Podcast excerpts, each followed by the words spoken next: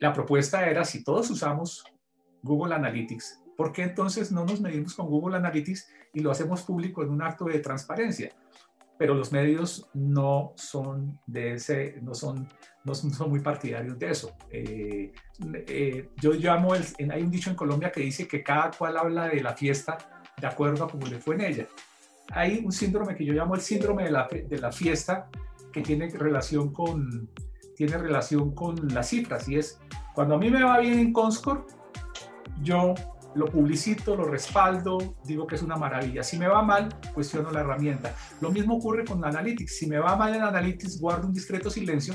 Si tengo un repunte de tráfico gigantesco, como la mayoría de medios tuvieron en la pandemia, lo hago público. Entonces, digamos que deberían reformularse qué herramientas utilizamos para medir el tráfico, la calidad del tráfico y ser muy transparentes como lo que hacemos. Eso podría hacerse algún acuerdo entre, entre medios, eh, pero digamos que reina el secretismo, el, eh, el sesgo eh, en la revelación de esas cifras y eso, es, eso, a mí me parece que eso sería, es muy importante, digamos que para el mercado publicitario pero simultáneamente para nutrirse, para tener, encontrar modelos sostenibles que les permitan hacer ese periodismo bueno, regular o malo, necesitan ingresos. Entonces digamos como que habría como que conciliar las dos cosas. O sea, el gran dilema de todos los medios, llámese emprendimientos, llámese medios tradicionales, es encontrar modelos sostenibles.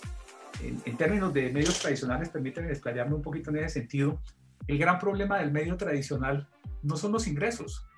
El gran problema del medio tradicional es cuál es la proporción de los ingresos comparada con la que estaban acostumbrados.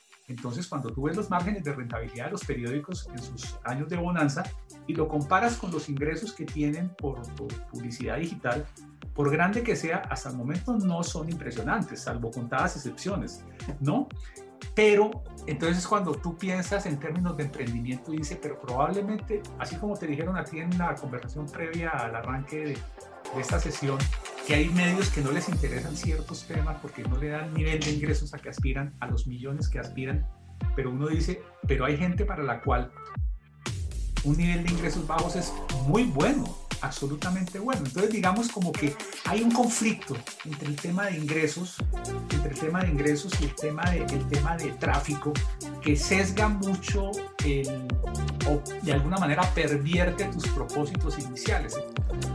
Una voz crítica, punzante, que analiza a fondo los medios colombianos. Ha sido director de Pulso y del Tiempo. Hoy es un columnista obsesivo de la industria, un observador curioso de lo que pasa entre los grandes nuevos medios colombianos, los que se transforman y los que se mantienen ahí, expectantes de su éxito en muros de pago y de la revolución que para bien o para mal está significando semana desde que Gabriel Gilinski se hiciera del poder y una nueva estrategia y una nueva estrategia fuera abrazada por el grupo que hasta entonces era emblema del buen periodismo entre los medios latinoamericanos.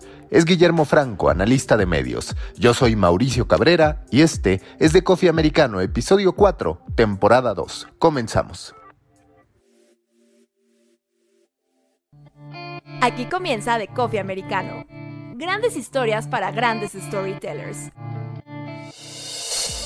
un podcast continental sobre medios, historias, marketing y contenido con el sabor de Storybaker por Mauricio Cabrera.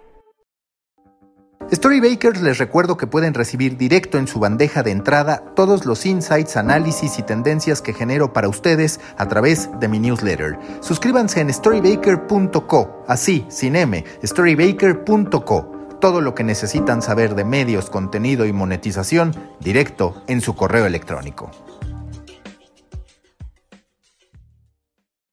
Nuevo episodio en The Coffee Americano. Me da mucho gusto saludar a Guillermo Franco, quien es un reconocido periodista, quien en su momento fuera director de El Tiempo y también director de Pulso, dos medios que han marcado época en el mercado colombiano, sin duda alguna, autor de libros, analista de medios de comunicación. Guillermo, muchas gracias por estar en The Coffee Americano. Yo te quiero preguntar hoy, justo a partir de una columna tuya que hemos ido comentando, que publicaste recientemente, ¿cuál dirías que es el estado de los medios de comunicación en Colombia? ¿Cómo tú describirías el panorama que hoy se vive en Colombia respecto a los medios de comunicación, cómo se miden y cómo actúan o cómo trabajan para conseguir estas métricas.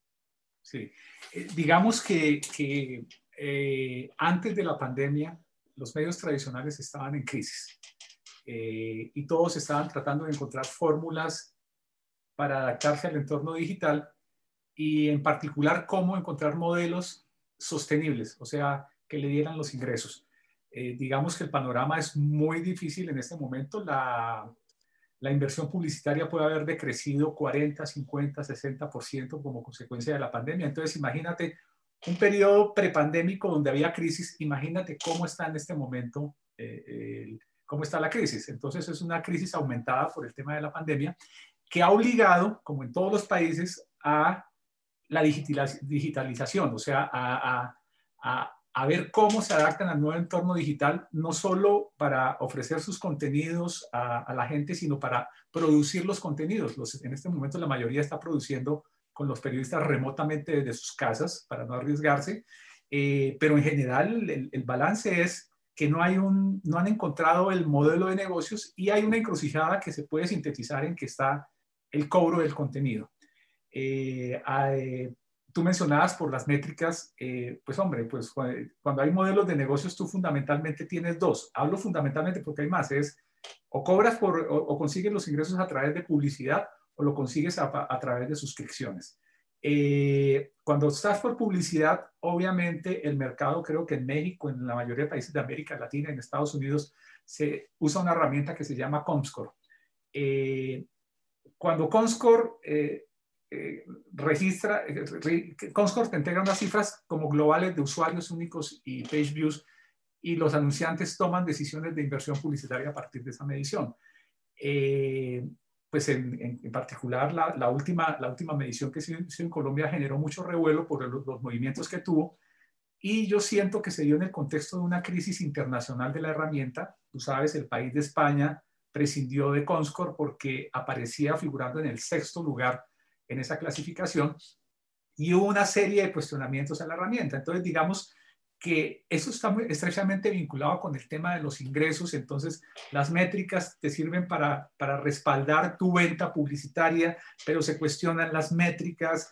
Eh, adicionalmente, tú quieres eh, eh, tener ingresos por, por, suscripciones. El mercado no se está moviendo fácilmente. Los medios tienen que competir incluso ni siquiera contra los otros medios, sino contra suscripciones como Netflix, eh, Disney, eh, etc. Entonces, digamos que el panorama es muy complejo.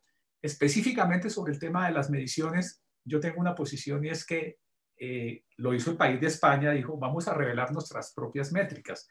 y yo en esa columna que tú mencionas, yo propuse eso, que definitivamente los medios tenían que revelar sus propias métricas. La mayoría, estoy casi seguro que en México es lo mismo, utiliza la versión gratuita de Google, de Google Analytics. Entonces, digamos que esa es una herramienta que te revela mucho más detalle del que te revela Comscore. Esa cifra de Comscore de usuarios únicos y de page views, como que no entra al detalle de cuál es la calidad del tráfico. Y ahí están centradas las críticas.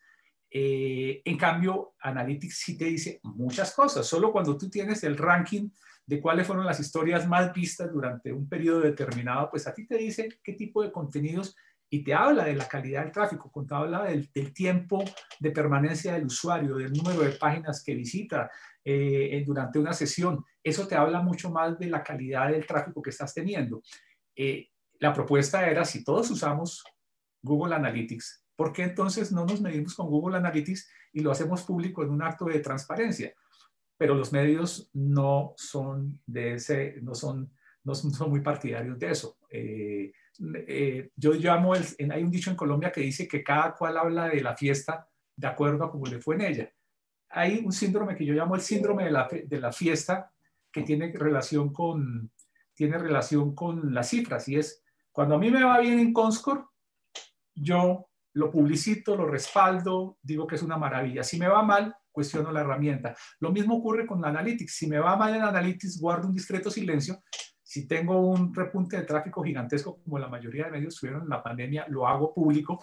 Entonces, digamos que deberían reformularse qué herramientas utilizamos para medir el tráfico, la calidad del tráfico y ser muy transparentes como lo que hacemos. Eso podría hacerse algún acuerdo entre, entre medios. eh, pero digamos que reina el secretismo, el, el sesgo eh, en la revelación de esas cifras. Y eso, es, a mí me parece que eso sería, es muy importante, digamos que para el mercado publicitario, para tomar decisiones. Pero hay una, hay una vertiente adicional de las métricas que yo quisiera mencionarte. Interrúpeme cuando, cuando, cuando estoy hablando mucho. Es una segunda que yo, que, que yo experimenté. Digamos que la, la mayoría, eh, no sé si tú sabes cuál es el precio de la versión paga de Google Analytics. Creo que está del orden de 50 mil dólares al año. Eso es una cifra inmanejable para la mayoría de medios. ¿sí? Imagínate las herramientas. Esas herramientas no solo es para vender publicidad, sino para que los periodistas tomen decisiones. ¿A qué me refiero? Si algo describe el, si algo describe el entorno digital, a diferencia de los medios tradicionales, es que tú tomas decisiones basado en data. ¿sí? Y las métricas, cualquiera que ésta sea, excluyo a Conscor porque no es, no es su filosofía, es para tomar decisiones. Entonces, es increíble la cantidad de cosas que tú puedes hacer dándole esa herramienta a los redactores. Pero mira que el, pensamiento tradicional, lo que yo te llamaba eh, previamente, te decía que es lo que yo llamo el conservatismo digital, hace que esas cifras sean confidenciales dentro de las organizaciones, que la manejen a nivel de gerente, que no las conozcan los redactores, los periodistas, los reporteros. Imagínate tú cuando tú publicas un contenido y tienes en una pantalla, como yo lo, tenía cuando estaba en Pulso, una pantalla vertical al lado donde tú publicas y ves cómo se está comportando tu contenido eh, en, Analytics. Eso te dice si, si se viralizó, si no se viralizó. Entonces tú dices, oye, dices, estás muy convencido de la historia, tú podrías tomar la decisión de decir, oiga, esa historia no pegó, no sé qué expresión utilizan en México, no, no tuvo éxito, digamos, esa historia no tuvo éxito. Entonces, con ese dato yo podría tomar la decisión, que eso lo otro las métricas, de cambiarle el título, cambiarle el enfoque, cambiarle la foto y ver si funciona. ¿sí? Hay herramientas más sofisticadas que Google Analytics, por ejemplo, está Charbit que tiene un módulo un módulo que te permite testear cuatro o cinco títulos. Entonces, digamos que mira que las métricas no, solo, no son solo para venderle al mercado tu contenido para cumplir ingresos publicitarios o, respaldar tus eh, ventas de suscripciones, sino también como herramienta de que te provee data para tomar decisiones editoriales. Y mira que eso ya va marcando diferencias en lo que yo llamo el pensamiento digital real del pensamiento digital que no lo es tanto, lo que yo llamo el conservatismo digital, eh, y es que tú todo el tiempo tienes que estar encontrando mejores formas de hacer las cosas. ¿sí? Para eso son las métricas. Las métricas no son solo para vender, las métricas es para mejorar las operaciones. Y que justo yo algo que te quería comentar es, ¿no será que digital terminó afectando el cómo nosotros asumimos las métricas? Es decir, cuando íbamos al mundo impreso, es cierto que había algunas auditorías y demás para decir, está imprimiendo tantos, pero dentro de todo parecía que la intención de la gente que hacía las revistas era entregar una claridad de producto, era decir, a ver, mi publicación es así y no se salía de eso. Podía ser una revista sensacionalista, lo reconocía abiertamente y tenía su mercado. Un periódico de información general de izquierda o de derecha tampoco tenía conflictos existenciales. De pronto llega digital, parece que todos compiten contra todos. Comscore es cierto que también encapsula solamente por temática, no hace grandes distinciones en términos de este es así, este es de este modo. Y entonces todos los medios se vuelven locos por la cantidad por encima de su propuesta, que ni siquiera digamos calidad. ¿Tú coincides con este punto en el que quizás lo más sano que podría pasar es que antes incluso que hacer públicas las métricas de Google Analytics y demás, tuvieran los medios de comunicación claro cuál es su propósito, cuál es su modelo, porque hoy estarás de acuerdo que la gran mayoría lo que comparten es un modelo, que es el modelo de las visitas a como dé lugar. Y unos cuantos tienen un modelo que hable de un propósito institucional, de valores que defienda. Insisto, no tiene que ser de calidad. Son pocos los que van y dicen, yo sí genero amarillismo, sensacionalismo, nota roja, porque de eso va mi negocio. Y siempre ha sido válido pero aquí de pronto nadie quiere reconocer que está haciendo contenido basura y en la práctica los usuarios ven que se está haciendo contenido basura. Sí, digamos que, a ver, yo, digamos, como, como, como creo que es una expresión de una novela, de, novela mexicana casualmente, algo que dice, tengo sentimientos encontrados respecto a eso. Eh, a ver, yo creo que los medios sí tienen que definir un propósito, una meta, ¿no? Eh, una filosofía editorial, unos propósitos. Eso es claro, o sea, eso es claro. Pero simultáneamente, para nutrirse, para tener, encontrar modelos sostenibles que les permitan hacer ese periodismo, bueno, regular o malo, necesitan ingresos. Entonces, digamos como que habría como que conciliar las dos cosas. O sea, el gran dilema de todos los medios, llámese emprendimientos, llámese medios tradicionales, es encontrar modelos sostenibles. En, términos de medios tradicionales, permíteme desplayarme un poquito en ese sentido, el gran problema del medio tradicional no son los ingresos. El gran problema del medio tradicional es cuál es la proporción de los ingresos comparada con la que estaban acostumbrados. Entonces, cuando tú ves los márgenes de rentabilidad de los periódicos en sus años de bonanza y lo comparas con los ingresos que tienen por, publicidad digital, por grande que sea, hasta el momento no son impresionantes, salvo contadas excepciones, ¿no? Pero entonces cuando tú piensas en términos de emprendimiento, dice, pero probablemente, así como te dijeron a ti en la conversación previa al arranque de, de esta sesión, que hay medios que no les interesan ciertos temas porque no le dan nivel de ingresos a que aspiran, a los millones que aspiran, pero uno dice, pero hay gente para la cual un nivel de ingresos bajos es muy bueno, absolutamente bueno. Entonces, digamos como que hay un conflicto entre el tema de ingresos, entre el tema de ingresos y el tema de, el tema de tráfico, que sesga mucho el, o de alguna manera pervierte tus propósitos iniciales. Entonces, eh, te menciono un tema específico que lo tuve en un seminario donde fui y asistieron unos sitios denominemos los, denominemos los emprendimientos alternativos y casi todos tenían en común una cosa y era que trabajaban el tema de la democracia. Pero cuando tú veías los, los tráficos de esos sitios, eran sitios con unos tráficos muy bajos. Entonces yo les decía en la mitad de la sesión que encontraba una gran contradicción en que tu tema fuera la democracia, el poder, la política, y simultáneamente fueras una publicación de nicho para una élite pequeñísima, porque en ese sentido hay una contradicción, porque si algo define la democracia es la masividad, ¿sí? lo grande. Entonces yo decía, no hay una manera de conciliar el tráfico masivo con esas temáticas, con esas temáticas fuertes. Y yo les decía, yo, cuando estuvimos en Pulso, hubo la campaña electoral y el tema de entretenimiento ranqueó de primero y la campaña electoral ranqueó en segundo lugar, con unos, unas cifras muy buenas. Yo creo que se pueden conciliar las dos cosas, o sea, los tráficos masivos con los temas eh, serios, específicos, no necesariamente tú tienes que acudir al crimen, a la... Sí, pero también al mismo tiempo, y es, puedo estar un poco desilvanado en el discurso, uno tiene que reconocer, salvo que tú te das una publicación de nicho específico, etcétera, que el espectro de temas que le importan a la audiencia generales es muy amplio. Es muy amplio y pasa por la política, el poder, el análisis, la opinión, lo que tú quieras, pero también hay una parte donde te dice, yo quiero saber qué le pasó a la celebridad, qué pasó en entretenimiento, qué pasó en el crimen, qué pasó en deportes, porque los seres humanos por naturaleza somos eso. Entonces yo no soy 100% intelectualoide, sino que también tengo otra serie de intereses.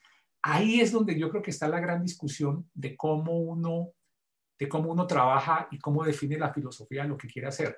Entonces, habrá sitios y habrá temáticas que son un poco áridas en términos de ingresos, áridas en términos de, en términos de, de audiencias, pero probablemente son muy importantes y encuentran un modelo de financiación incluso con ayudas internacionales. Pero si tú piensas en tráficos más grandes, tráficos masivos, yo creo que hay que hay que como, como ampliar el espectro. Entonces, digamos como que ahí es cuando digo que tengo como, un, como unos sentimientos encontrados sobre eso. Eh, yo te pongo, y te reitero, si mi discurso está desilvanado, te pido el favor, me disculpes y me interrumpas en el momento que quieras. Yo soy un sitio de interés general, ¿sí? Entonces tengo de todo tipo de entretenimiento. Entonces tú dices que hay gente que menosprecia, hay gente que menosprecia la celebridad, el crimen, etcétera pero si tú te pones a pensar, hoy la gente, eh, por el tema de los buscadores, no llega a tu contenido a través de la primera página, sino llega a través de la página del artículo. Entonces yo te pregunto, ¿qué tal si la gente me llega a través de un artículo de entretenimiento?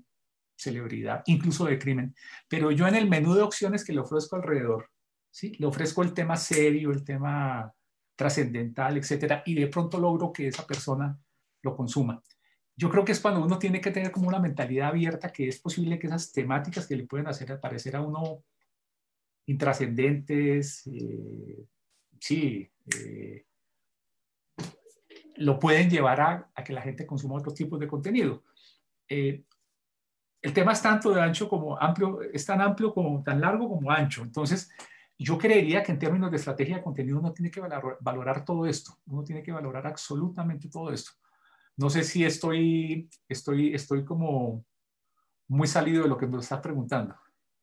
No, no, yo creo que, a ver, Coincidimos. Yo no, no percibo que el problema sea que los generalistas lleven todo. Sí considero que una de las grandes áreas de oportunidad latinoamericanas y que posiblemente empiece a cambiar por plataformas como Substack, por el florecimiento, digamos, por el crecimiento de LinkedIn, ahora newsletter apostando, ahora Twitter, perdón, apostando por los newsletters y demás, es que el periodismo soft tenga su lado hard, porque Estoy de acuerdo en que todos consumimos un tema de espectáculos, de celebridades, incluso de chisme, pero también estoy convencido que hay formas de hacerlo. Y es en las formas donde de pronto tú dices, es que este es contenido basura, que no es la temática, sino el modo en que lo hacen. O cuando tú como medio de comunicación que le entregas algo al lector, terminas haciendo nada más que retomar los tweets, porque eso me ha tocado ver, medios de comunicación que ponen los tweets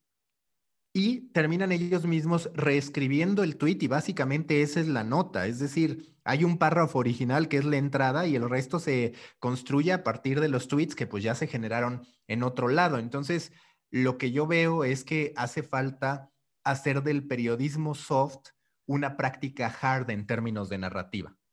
Sí. Pues, a ver, digamos que eso, eso es cierto, pero lo, lo, voy a relativizar no para contradecirte, sino para complementar. Así como hay un desafío, como planteas un desafío de cómo hacer que esos contenidos no luzcan como basura, porque se pueden haber narrativas, el mismo crimen lo puedes contar con una foto explícita, reguero de sangre, etcétera, y un título muy oh, estilo periódico eh, sensacionalista, popular, ¿sí? ojo que los denominan populares, no porque yo lo quiera hacer, eh, una cosa muy explícita. Lo puedes hacer de otra manera y hablar la misma temática, ser un poco más prudente con el manejo de las imágenes. Eh, al, hacer la titulación, por ejemplo, tener mucho cuidado de no agredir a la víctima, que en muchos casos eso es uno de los grandes problemas de, de ese tipo de periodismo, que termina revictimizando a la víctima. ¿sí? Pero mira que ese mismo planteamiento que estamos haciendo ahora, estamos obligando a repensar cómo presentamos esos contenidos, es una invitación para que esos contenidos hard sean presentados de una manera más fácilmente asimilable por la gente. Ese es el gran desafío. Entonces, tú ves que a veces ves que hay cosas muy buenas que le llegarían a la gente al alma, pero que no hay un trabajo previo de, de, jerarquización, de organización, de ver cómo se lo hago digerible a la gente y sigo teniendo en la cabeza que mi lector es una élite intelectual, que es una gente de cierto nivel, y por definición nosotros tenemos que presentar las cosas complicadas simple, hacer el esfuerzo de explicar. Entonces, eh, te voy a mencionar unas anécdotas. Yo recuerdo cuando trabajaba en el tiempo que algún redactor dijo algo así como, este periódico lo leen solo cinco gatos. Gatos es una expresión como de lector, cinco gatos pero son los cinco gatos que manejan el país. Yo siento que es como un, si mi, máxima aspiración es que me lean cinco gatos, pues estoy jodido. Discúlpame si la expresión no la usan en el no, eso no funciona. Entonces, digamos que hay desafíos en la forma en que, en que, en que usamos las narrativas, en cómo, en cómo, cómo, qué narrativas y cómo contamos todas, desde, lo decía, el contenido basura hasta el contenido hard. Y el desafío es cómo se lo a llegar al mayor número de personas. Ese es el, realmente el, desafío que hay. Que sí, coincido contigo porque, a ver, eh, estoy en distintos grupos de medios emprendedores, por llamarlo de alguna manera, y llegamos al punto que tú mencionas. Hablan de estar generando una gran transformación, incluso organismos internacionales les dan apoyo, viven de eso porque la publicidad claramente no les da, pero yo muchas veces me he cuestionado, ¿valdrá la pena este tipo de apoyo para tener una influencia tan escasa? Tú hablabas de una influencia con la gente de élite, pero en este caso yo también hablo de muchos medios que quieren impulsar algunas causas sociales, que eso es loable, pero cuando tú ves el alcance que tienen, te terminas dando cuenta que no van a provocar un cambio, porque la, masa crítica no es suficiente. Ajá. Absolutamente de acuerdo. Eh, eh, casualmente, en la columna que estoy escribiendo estos días, me llevó a una reflexión, otra de las columnas que tengo guardada, ¿no? Sobre el tema, y creo que lo he mencionado en varias columnas, es ¿cómo entiendes tú el concepto de influencia? Entonces, eh, digamos que algunos dicen, no, es, es que yo logro con lo que yo publico que, se, que haya un cambio en las políticas públicas. Entonces yo revelo escándalos de corrupción o, y se toman decisiones que tratan de mejorar eso. O hago denuncias y pongo en la agenda de la gente el tema de la denuncia y se, toman correctivos. Entonces, otro, otra vertiente de la influencia es que yo, lo que yo publique lo reproduce todo el mundo porque es un escándalo gigantesco. Mira las diferentes acepciones que yo veo que yo veo que, que, hay sobre el tema de influencia. O sea, el tema de influencia es una definición gigantesca. Y yo veo que hay muchas acepciones y que hay muchos, muchas partes que uno debería tomar en cuenta. Y tú mencionas tal vez la que para mí es la más importante.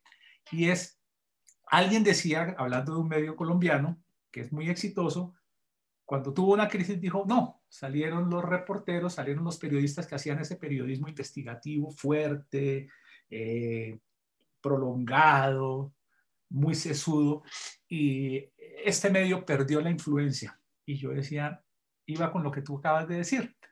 Hay una vertiente de la influencia que tiene que ver con la masividad. O sea, te hago la pregunta y, mira que muchas veces nuestra respuesta tiene el sesgo ideológico. Fox News.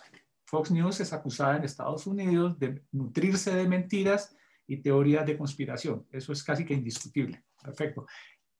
Cuando yo le pregunto a alguien si ese medio tiene influencia, por su sesgo ideológico me dice que no la tiene, porque está pensando en el tema de, la, de, la, de las otras definiciones de tal modificar políticas públicas. Y tú empiezas a ver a Fox News desde esa perspectiva y tú te das cuenta que a veces incluso desde esa perspectiva tan, tan restringida, tiene influencia. Nomás mira el manejo del tema electoral, las acusaciones de fraude electoral, etcétera, etcétera, tuvo influencia. Ahora velo en términos de masividad. Supongo que no llevamos a la modificación de políticas públicas, ni decisiones de Estado, ni nada, nada, ¿no? Supongo eso.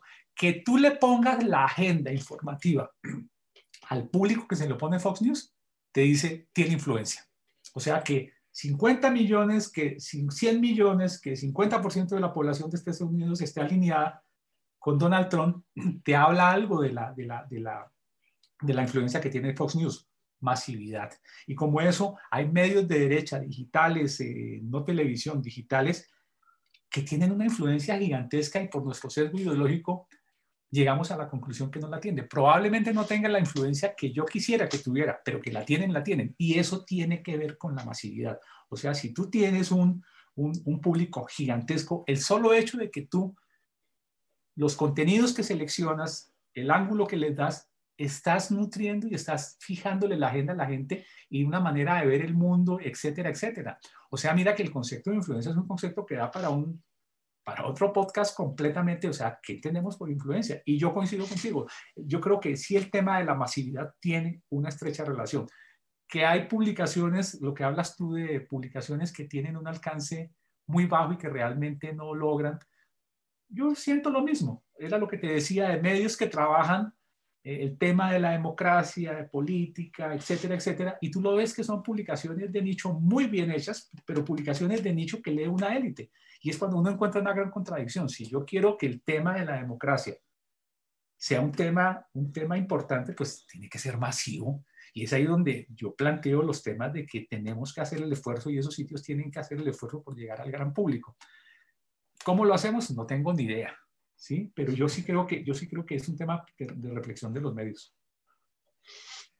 Y hablando ahora del caso principal de tu columna, y que entiendo que más allá de tu columna también ha sido pues una gran polémica en Colombia, que es la de la transformación de semana de ser prácticamente uno de los íconos del periodismo en Latinoamérica para convertirse en una máquina de generar URLs para entonces aparecer en buscadores y pautar en redes sociales y demás. ¿Cuál es tu perspectiva? Es decir, si tú hubieras tenido la posibilidad de tomar semana, si hubieras tenido al inversionista, como en este caso es Gabriel Gilinski y demás, ¿era sustentable o hubiera podido encontrar el camino semana como el referente periodístico que era? O aunque no nos guste este mecanismo, esto en lo que se ha convertido, es quizás la única vía en la que podía seguir floreciendo, aunque claramente ya con otros niveles de apreciación y de respeto por parte de la industria. Mira, el, eh, casualmente yo estuve escribiendo un seguimiento sobre este caso porque el caso de semana, digamos que fue como un pretexto para hablar de Comscore. Eh, y yo eh, combinaba a los medios en un acto de transparencia a revelar sus, sus métricas internas, sus analytics, y Semana lo hizo casualmente en estos días. Publicó sus cifras de tráfico y me demostraba, a mí me demostró en el fondo, eh, que una de las hipótesis que había planteado, que es la gran denuncia que hay en España, en México, en, en, Argentina, eh, me demostró que no había habido una gran inversión en redes sociales. O sea, no se estaba comprando eh, aumentando el alcance pagándole la red social, cosa que se ha dicho, dicho sea de paso, yo estoy de acuerdo, o sea, me parece que es una práctica absolutamente legítima, legal, todos los medios están en, posibilidad, de, posibilidad de hacerlo, pero mira que en España eso es descrito eh, un poquito con una connotación negativa, es compra de usuarios. Yo no, estoy con, yo, yo no coincido con esos argumentos, ¿no? Pero en el caso específico que mencionas, me demostraron, y lo voy a decir públicamente, no es una, no es una rectificación, sino decir, mire, me mostraron las cifras y me logran demostrar que no hicieron inversión gigantesca en redes sociales para aumentar el alcance. Entonces, yo me pregunto y le estoy preguntando a los otros medios que son los competidores de semana, bueno, entonces, si ese no es el crecimiento, ¿a qué lo atribuye usted? Y uno se pone a revisar las cifras, data, data, que es, insisto, la, la, la forma de llegar a las conclusiones del mundo digital y empiezo a encontrar que hay un crecimiento sostenido del tráfico directo y hay un crecimiento sostenido del, tema de SEO. Y empiezo a revisar el tema de SEO y la estrategia es, hay un fenómeno que tú conoces que se llama Infobae.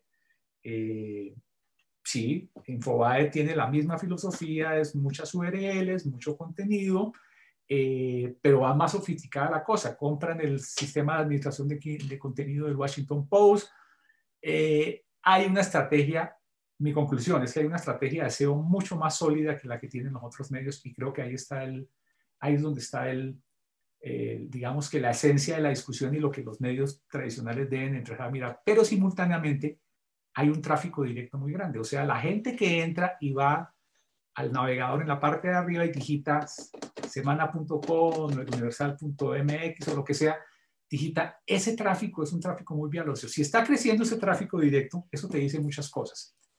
Probablemente una de las, y eso tal vez puede ser una afirmación polémica, es que si hay ese tráfico directo es porque llegó a un público que no estaban llegando los otros medios. Y eso puede ser una conclusión dolorosa para más de uno de esos medios. ¿sí? Entonces, la otra conclusión que uno saca es cuando, cuando tú dices que era un ícono en América Latina y que ta, ta, ta, eh, que algunos pronosticaban que iba a perder la influencia, que iba a perder la calidad. Eh, te das cuenta que si hay un crecimiento en términos de tráfico masivo directo, pues hubo una cantidad de gente que no coincidía, con esas apreciaciones. O sea, y yo no podría descalificar a esa cantidad de gente que está acudiendo a semana.com a ver sus contenidos. O sea, eh, veo que hay un contenido atractivo eh, veo que hay una estrategia de contenido que están generando agenda propia, probablemente diferente a la que tenía el grupo que la manejaba anteriormente, pero te menciono caso de esta semana, revelan unos papeles, el, documento interno de un computador de unos guerrilleros del Ejército de Liberación Nacional de Colombia, donde hay plata que se le, se le, se le, se le entregó a Rafael Correa en Ecuador. O sea, tienen agenda propia, tienen una manera de contenido original, investigación. Lo podría expresar más simplemente, algo están haciendo bien que no necesariamente tiene que ver con alguna práctica irregular de compra de usuarios o solo el SEO que de por sí es buenísimo, ¿no? Algo están haciendo en términos de contenido que encontraron un segmento del mercado que no estaba siendo satisfecho por calidad de contenido, por orientación ideológica, por lo que tú quieras. Ese es el objeto de la discusión. ¿Qué es lo que están haciendo que están siendo exitosos? Y yo voy a hacer el, seguimiento. Entonces, digamos que yo siento de verdad que, que, encontraron un nicho, no sé si la palabra nicho sea la adecuada, un segmento del mercado, eh, están teniendo buenos resultados en términos de suscripciones, a pesar de que a mi juicio eh, los mercados latinoamericanos son muy modestos en términos de suscripciones. Cuando tú comparas con 7 millones de, de, New York Times, eh, el número de suscripciones es muy baja, pero está teniendo un crecimiento apreciable. Entonces, algo están haciendo bien. Eh, te insisto que es cuando tú tienes que ubicarte si en tu evaluación de lo que están haciendo, en qué orilla ideológica estás. Entonces, cuando tú te cuando ves que la gente anticipaba y que la gente decía esto se va a caer, esto es un desastre, etcétera, etcétera, llegabas a la conclusión, llegas a la conclusión hoy que esa era una discusión de élite periodística, no la descalifico, que había argumentos, pero era de élite periodística, probablemente en una burbuja en Twitter, que es una red que por muchos usuarios que tenga es para un público muy segmentado en Colombia, pero el público masivo está pensando diferente. Entonces, cuando digo es, yo no podría menospreciar a ese público de 20, 30, 40 millones de usuarios que van y digitan eh, eh, la dirección del sitio, decir, no, es que son, están equivocados o su nivel intelectual no, yo no me atrevería a decir eso. Hicieron algo diferente, algo diferente que les está dando resultados y las cifras de, de la baja inversión en redes sociales me llamaron poderosamente la atención. Y reitero que en, muchos contextos de América Latina te dicen que eso es un, tiene connotación negativa y me parece el error más grande y la contradicción más grande de no aceptar que uno puede invertir en redes sociales para, aumentar el alcance de sus publicaciones. A mí me parece un absurdo, un absurdo eso. Eh, no sé si eso responde a tu pregunta. Y en tu caso como lector, entendiendo y, como tú dices, siempre es algo subjetivo, pero uno tiene en la cabeza siempre lo que pensamos que deben hacer los medios de comunicación. Cada persona tiene una visión a ese respecto. En la tuya, hoy es mejor valorado o hoy se podría valorar mejor semana que lo que venía haciendo o hemos de aceptar que abraza una comercialización, una masificación con más fines de negocio, digamos, que ideológicos o de propósito, por llamarlo de alguna manera? Pues mira que acá hay una discusión y es, hay una discusión en Colombia y es eh, precisamente sobre el tema de la orientación ideológica, ¿no? Entonces, insisto, yo no, no, quisiera en el terreno, en el terreno, siento que uno entra en un terreno movedizo cuando se ubica en las discusiones ideológicas eh, pero están haciendo contenido, hay contenido, puede haber contenido criticable como casi todos los medios, eh, pero hay, hay contenido, hay contenido, eh, hay, un contenido diferente. yo conozco el caso y lo, te hablo desde la perspectiva que, que yo conozco y es, digamos, como que previo a, a la última crisis que hubo, había las dos semanas, una semana empresa que producía su contenido semanalmente y había una edición digital absolutamente diferente entre semana, eh, con muchas características que tampoco voy a escribir, pero digamos que había una, a mi juicio, una bipolaridad, o sea, era una entre semana y otra el fin de semana cuando se publicaba sus contenidos. Con la reestructuración hay una sola línea editorial, te insisto, no entro a calificar, es, no me corresponde a mí si esa orientación es buena o mala, yo valoraría mucho más lo que piensa la gente, que es, digamos, lo que yo quisiera. Eso no significa que si todos van, eh, que si yo voy en dirección contraria estoy equivocado, no, pero yo no menospreciaría ese tráfico masivo me está diciendo algo. Y yo no lo menospreciaría. Y están haciendo investigaciones y están haciendo temas de profundidad y simultáneamente están cubrimiento el día a día y el registro, etcétera, etcétera. Me llama poderosamente la atención también que era un comentario que tú lo hiciste ahora cuando acudimos a contenido basura para generar más tráfico y tú entras ahí no encuentras ni notas de crimen o no en el nivel masivo que uno aspiraría, ni notas de sexo, mujeres semidesnudas mostrando los, sesos, los senos, no encuentras gran privilegio para la, ni siquiera para la información deportiva, entonces dice uno, este caso hay que verlo. O sea, yo insisto, no me quisiera precipitar.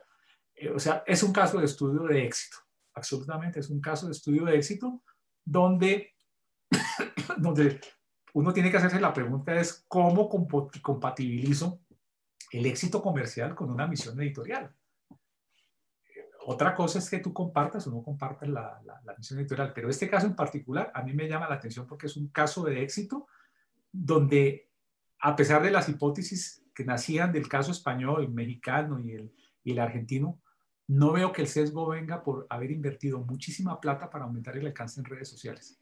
Yo veo que hay un trabajo de SEO muy grande y un trabajo eh, editorial, gústenos o no, que está dando tráfico directo. Y también tú ves que es eso es, una, es atípico de semana y trata de llevarlo, homologarlo con el caso mexicano. Y es que, a diferencia de, la, de los otros medios colombianos, Semana está invirtiendo. Tú ves los demás casos y están recortando nóminas, sacando gente, optimizando, ¿no?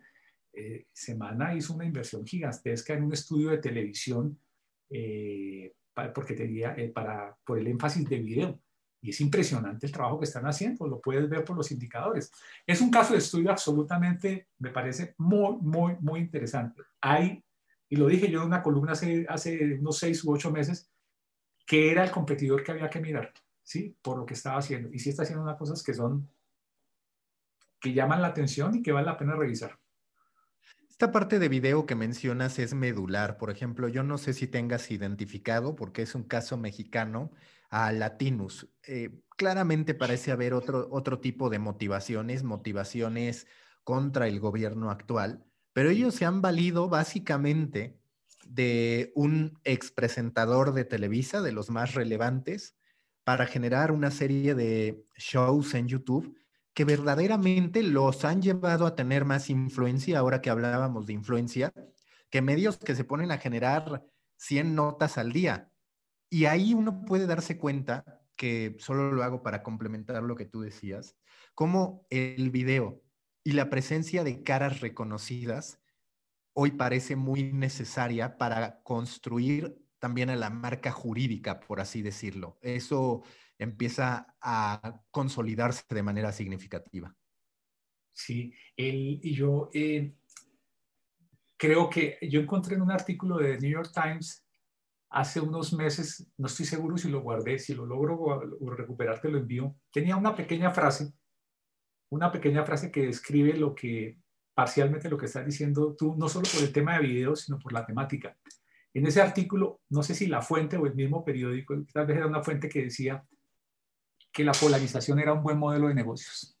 Y tú ves que el auge de New York Times en el gobierno de Trump fue impresionante, derivado de la polarización en Colombia hay una polarización. Eh, Semana fijó una posición respecto a esa polarización. Eh, otros medios han fijado una posición respecto a eso. No estoy hablando específicamente del caso Semana, ni, ni eso, pero mira, para, para, un tema de elevar no solo el formato de video, como tal que es, que digamos que hay un segmento que le gusta, que le gusta el video, sino también el tema de la polarización. Cuando tú me mencionabas el presentador y las temáticas que hacían, ese es un, es un, es un, es un, digamos que es un modelo, literalmente, como dijeron, es un buen modelo de negocios. Eh, el cuento es como, no, no, solo como, porque también podría ser acudir al contenido basura, o sea, solo la, la, polarización per se, no, es, es, yo creo que es fijar cierto tipo de posiciones en un contexto que está polarizado. El contexto mexicano es polarizado, el contexto gringo es polarizado, el contexto colombiano es polarizado. Sí, estamos hablando de los populismos, estamos hablando de las izquierdas y las derechas, en ese contexto se están moviendo los medios y hay muchos que son exitosos, incluso a veces sin explícitamente hacer esa reflexión que estamos acabando de hacer nosotros, sino porque se han ubicado en cierta orilla del espectro ideológico y fijan posiciones a esto. Ahora sobre el tema, el tema del video, permíteme hago una, una, una disquisición aquí. El, sí, el tema del video también es un tema de, es un tema de reflexión de, de cómo estamos haciendo video y qué tipo de video estamos haciendo. Eh, yo siempre he defendido un poquitico, no, no, digamos que estoy en el siglo XVIII ni nada por decirlo, la versatilidad del texto, ¿sí?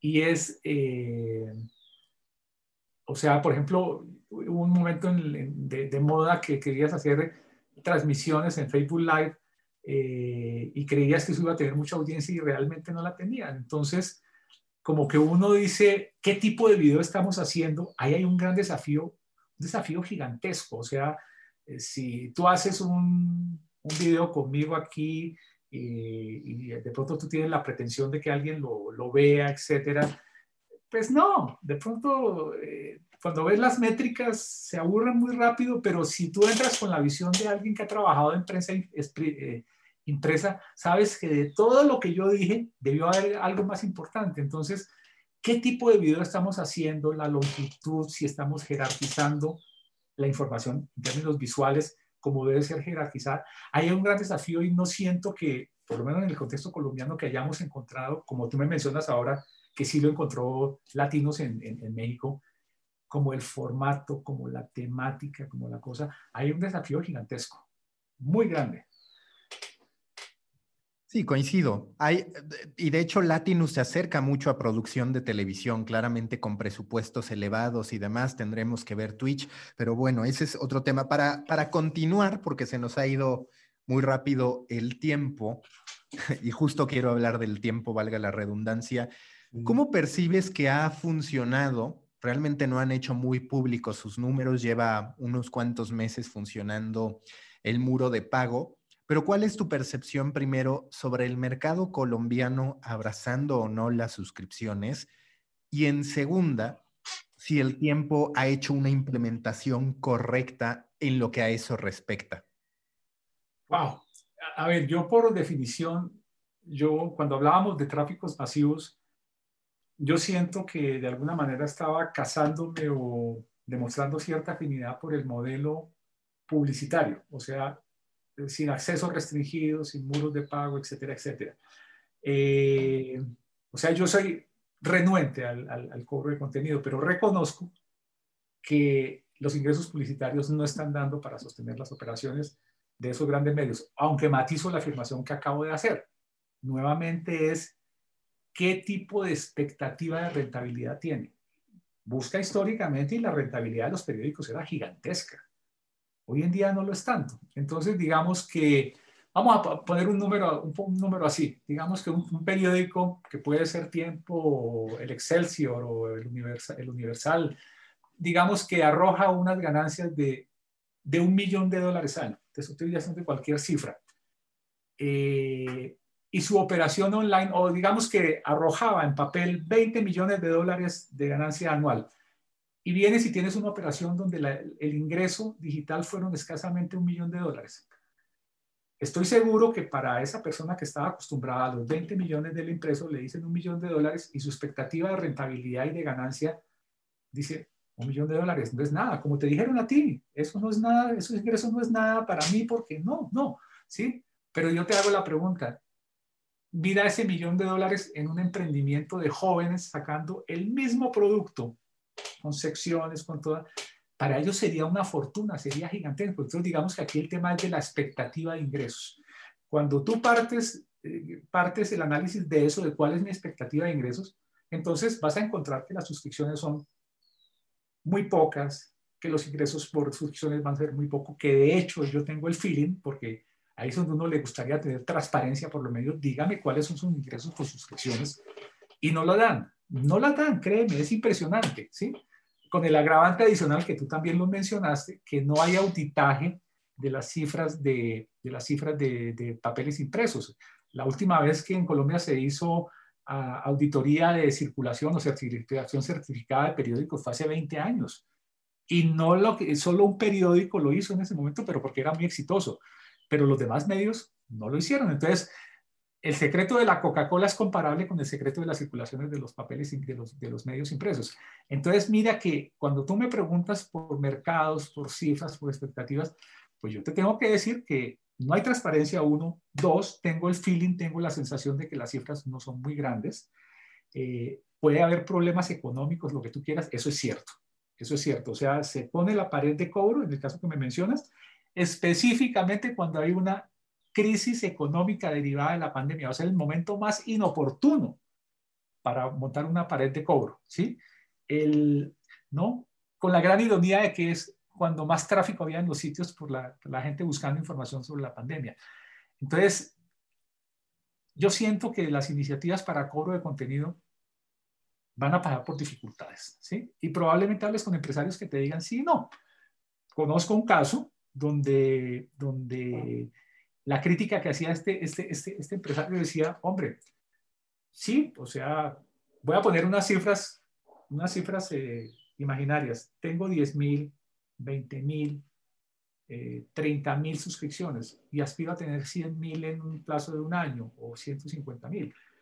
Probablemente uno, tú digas que es una cifra baja en proporción, no solo a la población, sino en términos absolutos. ¿Por qué te digo la población? 7 millones de, usuarios pagos en el The New York Times, con un país que tiene, digamos, una cifra loca, 350 millones de habitantes, te dice que para un país de 50 millones de habitantes probablemente debías tener un medio que tuviera un millón de suscriptores pagos. No estoy poniendo el contexto económico, pero cuando te hablan de un millón, tú dices, y tú me estás hablando de 20 mil, 30 mil. O sea, yo creo que los medios están enfrentando, en particular en Colombia, va a ser un gran desafío lograr eh, vender suscripciones, eh, suscripciones pagas. Eh, el nivel de ingresos de México y de Colombia no es comparable al de Estados Unidos. Nuestros ingresos son muy pequeños. Entonces es una segunda barrera. Estamos cobrando por contenido en sociedades que tienen un nivel de ingresos muy bajo. Colombia aparece en los listados en uno de los países con mayor desigualdad del planeta al nivel de Haití. Entonces, imagínate ese mercado para cobrar suscripciones. Ahora veamos el otro lado, ¿sí? En términos de modelo de contenido. Muchos de los medios, yo no conozco la tarifa exacta que están cobrando por, por sus, en particular la del tiempo que está cobrando por suscripción, pero si tú partes de que quieres recibir por la suscripción online lo mismo que recibías en papel, es posible que estés cometiendo un error. Y creo que ahí los medios pueden estar pensando que van a cobrar lo mismo que cobraban por el papel, con una diferencia en digital, a ti te da lo mismo tener uno que tener 10 mil o que tener 100 mil. O sea, no tienes costos de impresión ni costos de distribución. Entonces, podrías arrancar con precios muy agresivos. De hecho, entras a The New York Times y te dicen que te dan por tantos meses un solo dólar y quieren extractarte y progresivamente te van aumentando el valor. Entonces, haz el cálculo.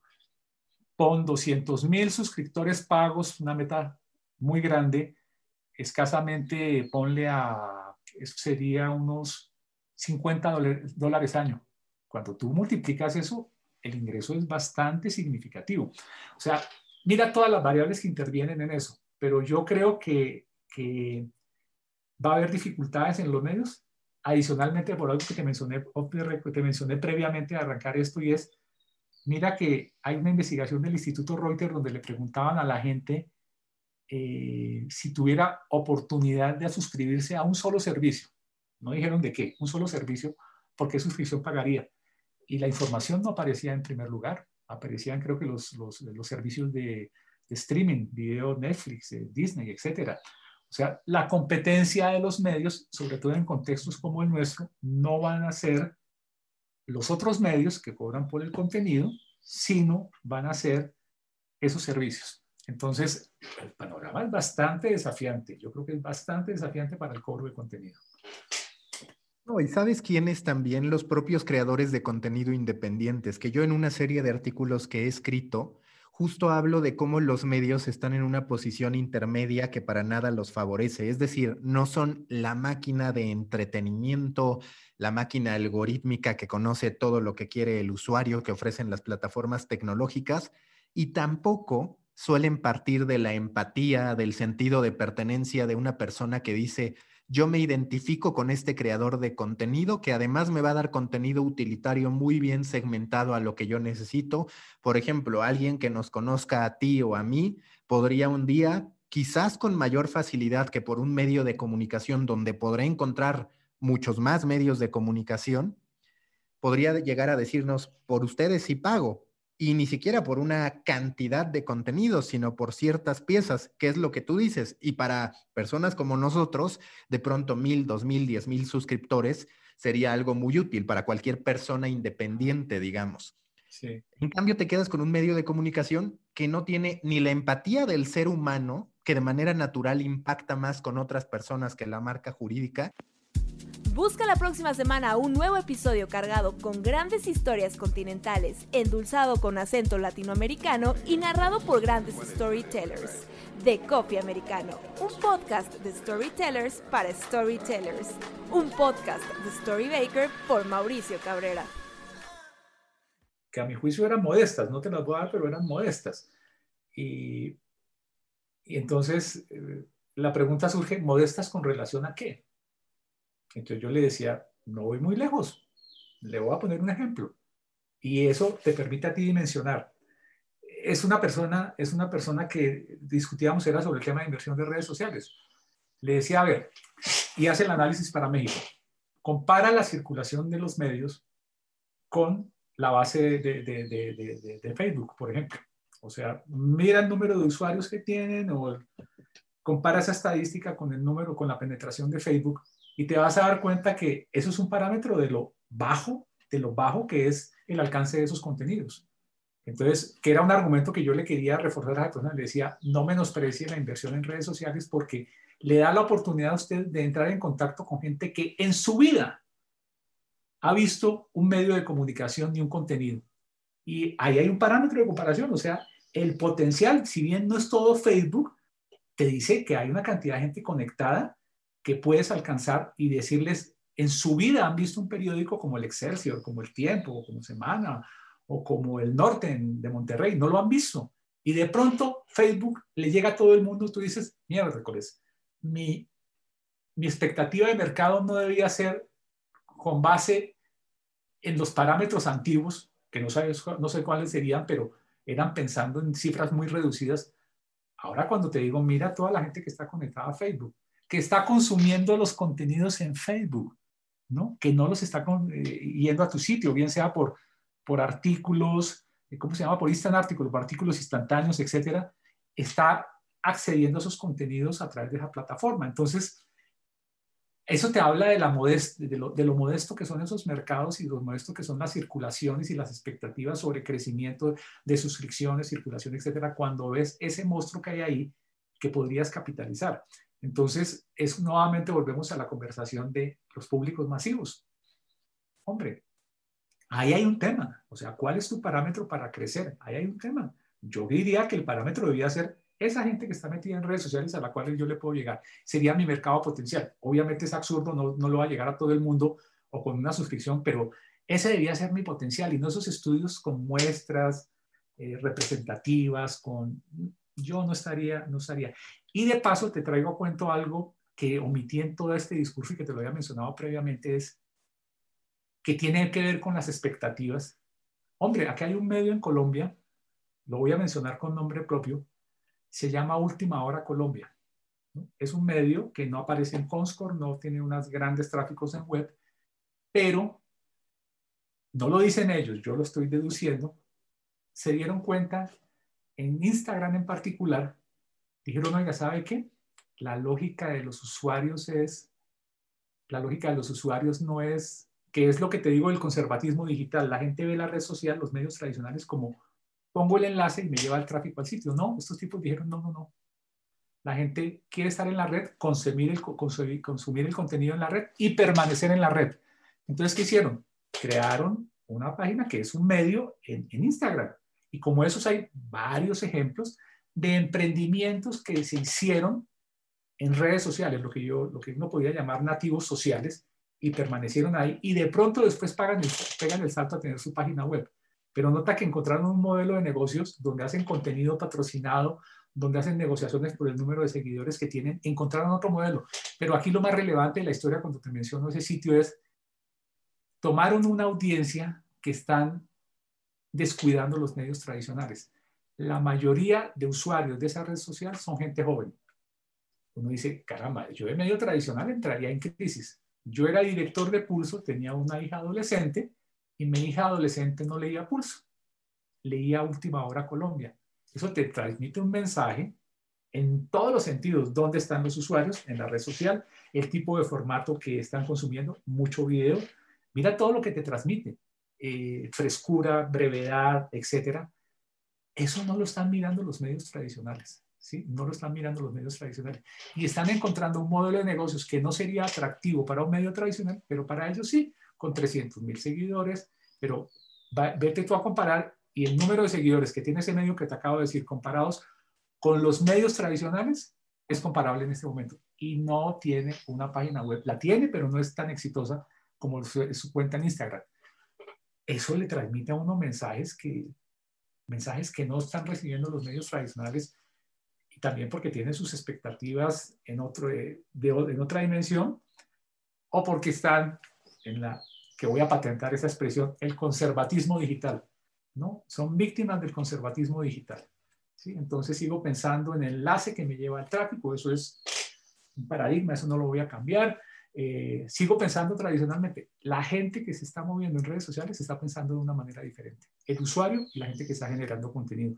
Y han encontrado modelos de negocios que a uno le parecerían modestísimos, pero para ellos son muy, muy exitosos y suficiente la rentabilidad que les está dando.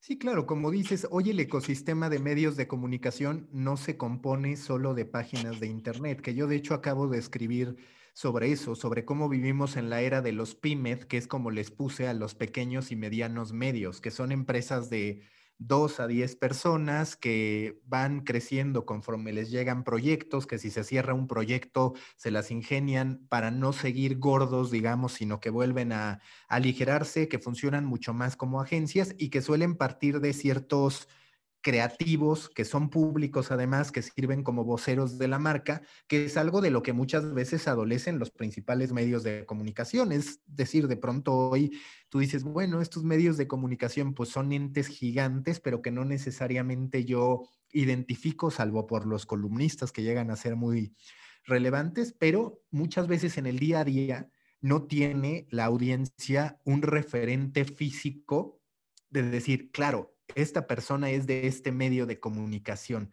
Y, ni qué decir de un grupo de, un colectivo, por así llamarlo, de influencers para la marca mediática. Sí, sí, sí, sí, sí, sí. sí.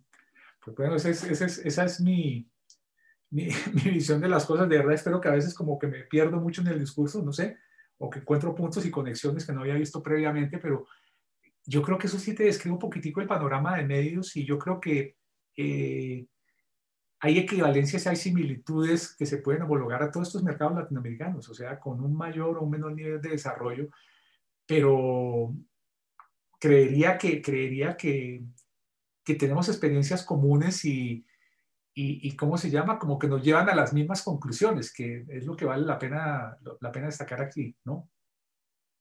Sí, totalmente. Vamos con la última pregunta de siempre en The Coffee Americano, que es la más difícil porque no es de medios de comunicación. Si tú fueras un tipo de café a partir de tu personalidad, de lo que quieres proyectar, ¿a qué sabría el café Guillermo Franco? Te voy a responder un absurdo, pero es cierto. ¿no? Eh, no consumo café, ¿no? No lo consumo, o sea, por, soy deportista. Eh, soy deportista. Eh, lo fui cuando era joven de alto rendimiento eh, y hoy sigo siendo deportista, entreno todos los días, entonces no consumo café, eh, me altera muchísimo, entonces increíblemente la respuesta podría ser descafeinado, ¿no? Pero descafeinado cualquiera te podría decir este tipo como que no tiene sabor, como que no tiene energía, ah. y digamos como que sí obtengo la, la, energía, las endorfinas por otro lado y no por, por, por estimulantes como el café. Eh, asumiendo que lo consumiera, asumiendo que lo consumiera, yo creo que yo creo que ese es, creo que se llama un, ese que es muy concentrado pero muy pequeño, ¿cómo lo llamas? ¿Un eh, expreso?